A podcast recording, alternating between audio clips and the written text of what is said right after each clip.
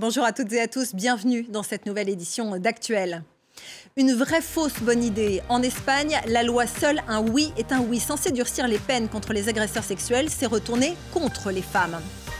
On parlera du viol et de son traitement dans les tribunaux avec euh, Lisa Martineau. L'actrice vient nous parler de son rôle dans Femmes en colère. Et puis l'histoire de Clarisse Kremer est devenue le symbole des archaïsmes qui perdurent dans le monde du sport. La navigatrice a été débarquée du Vendée Globe après sa maternité. Seul un oui est un oui, une formulation claire pour cette loi qui a inscrit le consentement explicite dans le code pénal espagnol. Mais l'application du texte entré en vigueur au mois d'octobre a provoqué un séisme politico-judiciaire en permettant près de 400 réductions de peine et une trentaine de libérations anticipées. Le reportage en Espagne de Céline Schmitt et Héloïse Lévesque. Antonia est l'une des plus de 400 victimes collatérales de la nouvelle loi espagnole Seul un oui est un oui. Après 14 années de maltraitance et d'agression sexuelle de la part de son ex-mari, la nouvelle de sa réduction de peine de plus de deux ans l'a bouleversée. Je me sens abandonnée, oubliée. C'est très dur. Je me demande à quoi servent les juges. Antonia a dû se rendre chez son avocate pour comprendre les raisons de ce qu'elle considère comme une injustice.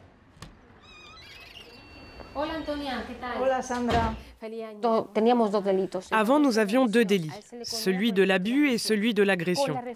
Dans notre cas, il s'agit d'une agression. Avec la réforme, on a uni les deux délits, ce qui a entraîné une baisse des peines pour agression comme effet de sa fusion avec l'abus. Le code pénal établit que la loi la plus favorable à l'accusé doit toujours être appliquée, même rétroactivement. Condamné à 13 ans de prison, le mari d'Antonia sortira donc plus tôt que prévu. S'ils avaient voulu faire les choses bien, avec bon sens, ils auraient dû mettre en place une disposition transitoire afin d'éviter que certains condamnés puissent bénéficier de l'entrée en vigueur de cette loi. La loi Seul un oui est un oui a été portée par le parti de gauche radicale Podemos, aujourd'hui sous le feu des critiques. Ils reconnaissent que la loi est imparfaite. Eh, Sincèrement, aussi douloureux que cela soit, je crois que nous devons avoir une attitude critique envers ce qu'il se passe.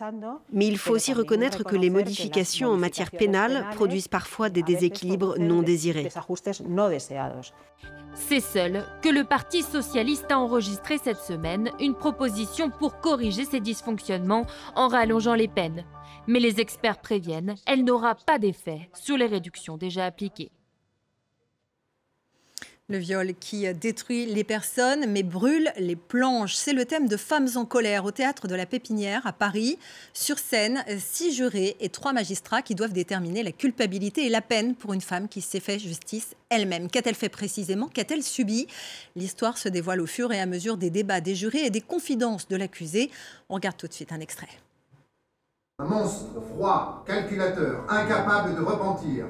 20 ans. Oh non, attendez, euh, on peut pas laisser dire ça là. Vous allez parler de la manière dont elle était habillée aussi Je viens de dire ça. S'il vous plaît, S'il vous plaît. Cette femme n'a été entendue et jugée que par des hommes. Est-ce que tous ces hommes l'ont écoutée? Ils ont eu ce qu'ils méritaient, ces deux salopards. Il n'est pas question que le procès de Mathilde Collignon soit à l'origine de l'acceptation de la vengeance comme légitime défense. Madame Mathilde Collignon, avez-vous quelque chose à ajouter pour votre défense?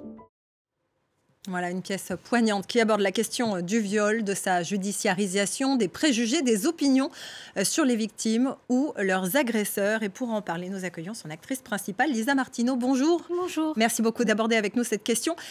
Justement, la première qu'on a envie de vous poser, c'est euh, quand on vous a proposé cette pièce, quelle a été votre première réaction? Hmm, J'ai eu peur. J'ai eu peur de. Je trouvais que c'était une responsabilité. J'avais, en tant que comédienne, tout d'un coup, une grande responsabilité sur les épaules. J'avais. Hum, je trouvais qu'on touchait à de la dynamite. Je me demandais si on était assez préparé, si on avait assez réfléchi, si on, si on connaissait assez bien le sujet pour se lancer dans quelque chose qu'on ne peut pas manipuler, manier avec euh, légèreté.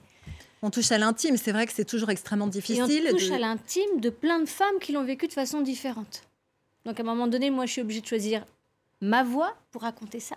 Mais il y a plein de femmes qui ne vont pas s'y reconnaître, certaines femmes vont s'y reconnaître. On se dit, comment on rend ça universel finalement? Et alors, comment euh, vous avez trouvé cette voix vous? Comment vous l'interprétez, cette femme?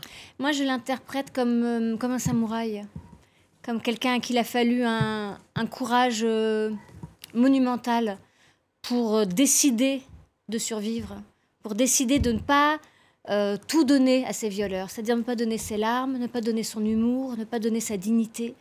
Et je pense que décider de vivre, ça ne veut pas dire que c'est pas grave et que ça n'a ça, pas détruit. Ça veut juste dire qu'on décide de reprendre le dessus. Euh, je pense qu'il y a que les samouraïs qui sont capables d'autant de courage. Alors dans le, la pièce, justement, euh, votre personnage, de son propre aveu, dit qu'elle n'est pas une victime honorable. Est-ce que vous pouvez nous expliquer ce que ça veut dire dans sa bouche?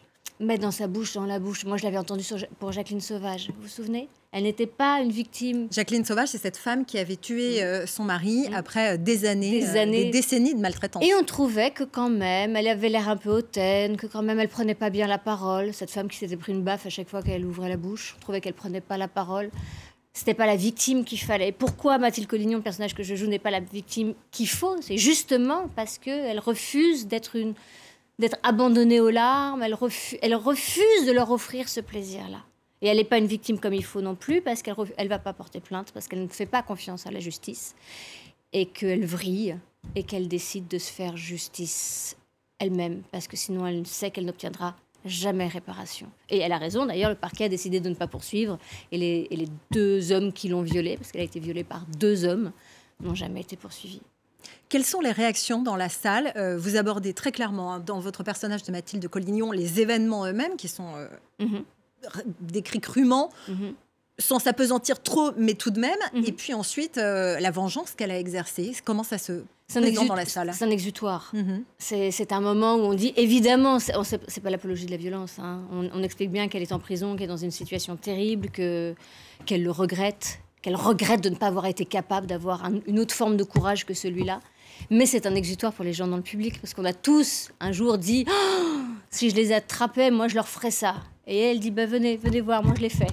Donc ça rit énormément, ça se soulage, c'est sonore. Et c'est aussi quand même une loupe euh, pour les spectateurs et pour la justice en disant euh, vous reconnaissez que la justice a failli, alors quelle est sa part de responsabilité puisque la justice a failli? Vous en prenez une part, vous, la responsabilité, ou vous, ou vous lui donnez, vous lui mettez tout sur le dos? Alors justement, comment euh, le public réagit? Est-ce qu'après, vous avez des témoignages des gens qui viennent vous voir pour vous dire ce qu'eux ont pensé, comment ils auraient réagi? Tous les soirs. Je, je, joue des pièces depuis plus de 20 ans et j'ai jamais vu autant de gens sur le trottoir. Ils ont envie de parler, ils ont envie de débattre, ils ont envie de dire mais moi je leur ai donné beaucoup plus, mais moi je leur ai... moi je suis outrée qu'elle ait même fait un jour de prison, moi je voudrais vous donner une médaille. Et puis des femmes qui viennent me raconter leur viol, leur expérience et qui disent là ce qui est dit là, moi je l'ai entendu ça. Là, ce qui, ce, qui, se passe là, moi je l'ai fait. Pas la, pas la bonne victime, on me l'a dit. Moi aussi j'ai refusé de pleurer. Moi aussi je suis restée droite. Comme... Tout ça. Et oui, elles viennent se confier à moi, c'est un honneur. c'est un honneur et ça doit être une responsabilité. La, seule responsabilité que j'ai, c'est d'écouter. Mais euh, je suis très touchée qu'elle voit en moi une petite sœur, une confidente ou quelqu'un à qui on peut parler en tout cas. Vous êtes donc cette femme qui est victime et vengeresse également, euh, mais cette pièce a été euh, tirée d'un roman écrit par un homme, adapté par un homme, mise en scène par un homme. Est-ce que ça, ça vous a surpris et quelles ont été les réactions de ces hommes justement face à ce texte? Alors j'ai trouvé ça super culotté de la part de la productrice et directrice du, du théâtre, qui elle est une femme très féministe, de confier tout ça à des hommes. Mais ils ont un regard tout à fait merveilleux ils ont envie d'évoluer, ils ont envie de réfléchir, ils ont envie de faire partie du mouvement, ils ont envie d'avancer. Euh, Mathieu Ménégo avait écrit le bouquin et avait déjà fait un travail euh, très, très juste. Et ensuite est venue euh, Stéphanie Lel, qui nous a tout de suite dit, moi je ne mettrai pas de musique, je ne mettrai pas de vidéo, je ne vais pas faire de la mise en scène, je ne vais pas faire du spectacle. On ne se sert pas d'un sujet comme ça pour faire du spectacle. Le jeu sera sobre, la mise en scène sera sobre. C'est des mots et un sujet. Point barre. Et là, je me suis dit, c'est bon, j'ai rien à craindre, on est, on est bien entouré. Eh bien, merci beaucoup, euh, Lisa Martineau, d'être venue nous parler de Femmes en colère au Théâtre de la Pépinière jusqu'au 18 euh, mars à Paris. Euh, un sujet lourd, mais aussi drôle, donc on l'a dit. Et on découvrira donc dans la salle ce qui se passe vraiment. Devenir mère peut vous coûter euh, votre job et votre passion. La navigatrice euh, Clarisse Kremer, femme la plus rapide du dernier Vendée Globe, risque de ne pas prendre le départ de l'édition 2024. Elle n'a pas pu participer à toutes les épreuves qualificatives après son accouchement. Son sponsor et la direction de la course se renvoient la responsabilité de son éviction. Explication de nos collègues de France 3. Prête à relever tous les défis. Elle est la première femme à passer la ligne d'arrivée du dernier Vendée Globe, il y a trois ans. La navigatrice Clarisse Kremer vient d'apprendre que son sponsor, Banque Populaire, la lâche. Elle pourrait ne pas être au départ du prochain Vendée Globe en 2024. Aujourd'hui, force est de constater que les règles choisies par le Vendée Globe interdisent à une femme d'avoir un enfant, quand bien même elle serait une sportive reconnue, déjà finisseuse de l'édition précédente. Maman d'une petite fille depuis novembre dernier, Clarisse Kremer n'a pas pu participer à toutes les épreuves qualificatives. Et son sponsor explique que c'est à cause de ce règlement qu'ils font le choix de lui retirer la barre de son monocoque. Il faut être clair, le fait que Clarisse ait été enceinte n'a jamais remis en cause notre soutien. Nous avons déjà eu des athlètes devenus mères et nous avons toujours été à leur côté. Notre décision est aujourd'hui contrainte par le règlement et nous le regrettons tous. De son côté, la direction du Vendée Globe rejette la faute sur le sponsor et explique que la navigatrice a encore le temps de se qualifier. Tout est encore possible pour Clarisse et je me battrai à ses côtés. Euh, je suis confiant pour euh, dire que euh, derrière cette erreur de jugement d'un sponsor, d'autres vont lui donner sa chance. La navigatrice reçoit déjà le soutien de plusieurs athlètes françaises, comme la championne du monde de judo, Clarisse Agbenienou. Des athlètes qui ont pu mener de front maternité et compétition. Et c'est déjà la fin de cette édition. Merci à vous de nous avoir suivis. Vous pouvez retrouver l'émission sur notre site internet et tous nos réseaux sociaux. À très bientôt sur France 24.